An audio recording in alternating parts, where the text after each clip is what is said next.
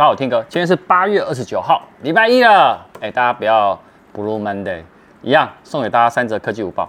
哎，在给大家之前呢，先跟大家讲一下，因为下礼拜就是苹果发表会，我们会直播嘛。我先教大家 Pebble，你知道 Pebble 的意思吧？小技巧。好，怎么弄呢？你很简单，你呢，第一步，你先干嘛？一定要先订阅我们频道。为什么？因为我们在做任何的抽奖，包含之前我们有抽 ZenFone 9啊，然后去年抽 iPhone 十三，我们第一个呢都是先订阅我们频道，对不对？第二个到直播当天呢，一定要分享直播嘛。那第三个，哎，有通关密语，一定是这样子的啊。但是今年玩法有点不一样，但是一定要订阅我们频道嘛。所以先订阅，我跟你讲，你就不用再到时候呢还问说，哎，可不可以订阅啊什么的？比，呃，可不可以怎么怎么抽奖啊这一些的？我先先告诉你。怎么样？你你我知道你想插话。今年很精彩。我说我们。对啊，我们今年真的很精彩啦，而且我们今年诚意满满。你说你你会有献出诚意就对了。我已经把钱交给了 Team 手，诚意满满。哦，是另一种诚意。哎，没有这种诚意，你们到时候来看我们直播就知道了。本影片由杰生通信赞助播出。来看第一则哈，一样我刚刚讲了哈，接下来下礼拜呢就是苹果发表会嘛。那你也知道说，之前很多传闻说会 iPhone 十四系列会有特殊色，就是这个紫色。那大陆有个微博博主，他就称说 iPhone 十四 Pro 这个影片呢、他说这个 iPhone 十四 Pro 看起来好像深蓝色，但是呢，某些角度呢又是紫色。啊，他上传的这个影片呢，其实是 iPhone Pro 的模型机，不是真机啊。那模型机呢，其实他就说这个是要展示呢 iPhone 十四 Pro 系列这个特殊色。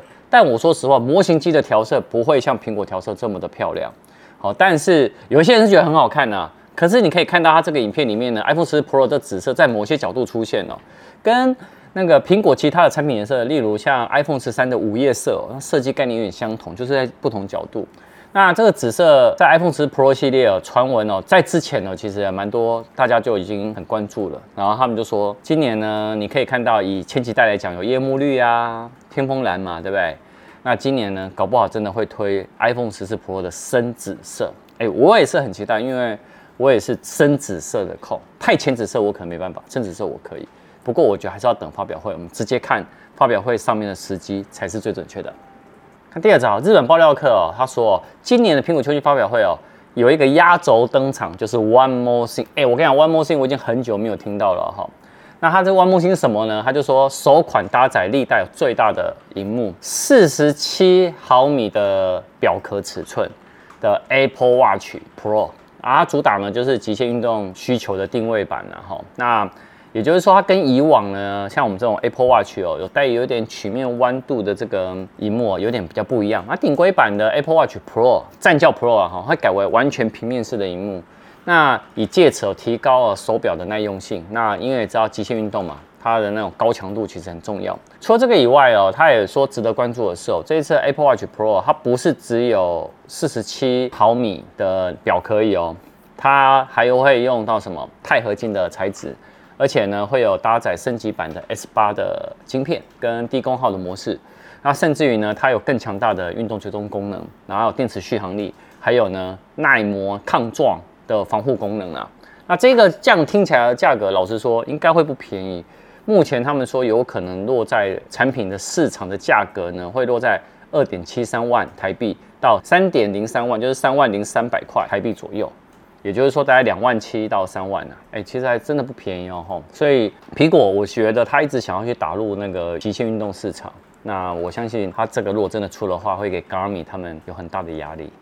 来看第三者哦，哎，iPhone 十四外观设计啊，金融升级啊，我跟你讲这一个月大家都在提嘛哈。但外媒啊，它整理出四个哦，iPhone 十四谣言的新特色，哎，那会不会出现呢？其实大家还蛮期待的哈。但有哪一些呢？哈，我先讲第一个呢，其实目前是这几天传闻最多的就是卫星连接这个系统。什么事啊？因为呢，彭博这个记者他说，他去年就有讲，他说哦，苹果正在开发哦。搭载卫星连接的功能，那可以让用户在紧急状况的时候，没有网络覆盖的地区呢，可以传送简讯。不过后续在 iPhone 十三呢是没有搭载的。但你知道这个彭博大神，对，他现在在我心中是大神。他稍早呢有针对了这次 Apple 出现了这个发奥的这个外太空的视觉意象哦，他重贴了他去年报道，意思什么？他说 iPhone 十四有可能就会配置卫星连接。那还有一家公司哦，他也说苹果呢确实会把这个卫星连接呢放到这只手机里。哎呦，哎，这个真的蛮棒的哎，而且是彭博大神讲的，我相信。然后第二个呢，就是均温版的散热系统啊，这个就是什么意思呢？也就是说，你也知道手机的晶片处理器啊越来越好，那你打游戏的时候它会热嘛？那当然，它把这个呢放进来呢，就有点像是 ROG Phone 有没有？它可以呢让你玩游戏的时候手机呢不会过烫。好，所以这个我相信应该也会放进来。而且我在苹果每月报，哎，我的苹果每月报其实蛮准的哦，除了日期以外，其他都很准。好，那另外呢，第三点呢？第二点我有讲二 TB 的储存容量，对不对？好，我之前也有讲，对不对？好，那因为你知道之前都一 TB 嘛，现在有可能真的会有二 TB 啦。那再来最后一个呢是 WiFi 六一啊，怎么说呢？因为 WiFi 六一是 WiFi 协定中的最新的。好，那它呢其实你可以看到之前呢是 iPhone 十三哦，要传出说 WiFi 六一呢会有，但事实上呢没有。那也就是说呢，它会放在哪里？iPhone 十四上面。那最终呢还是要等九月八号台湾凌晨一点。发表会才会正式揭晓啦！大家呢跟我一样一起锁定，晚上影片见。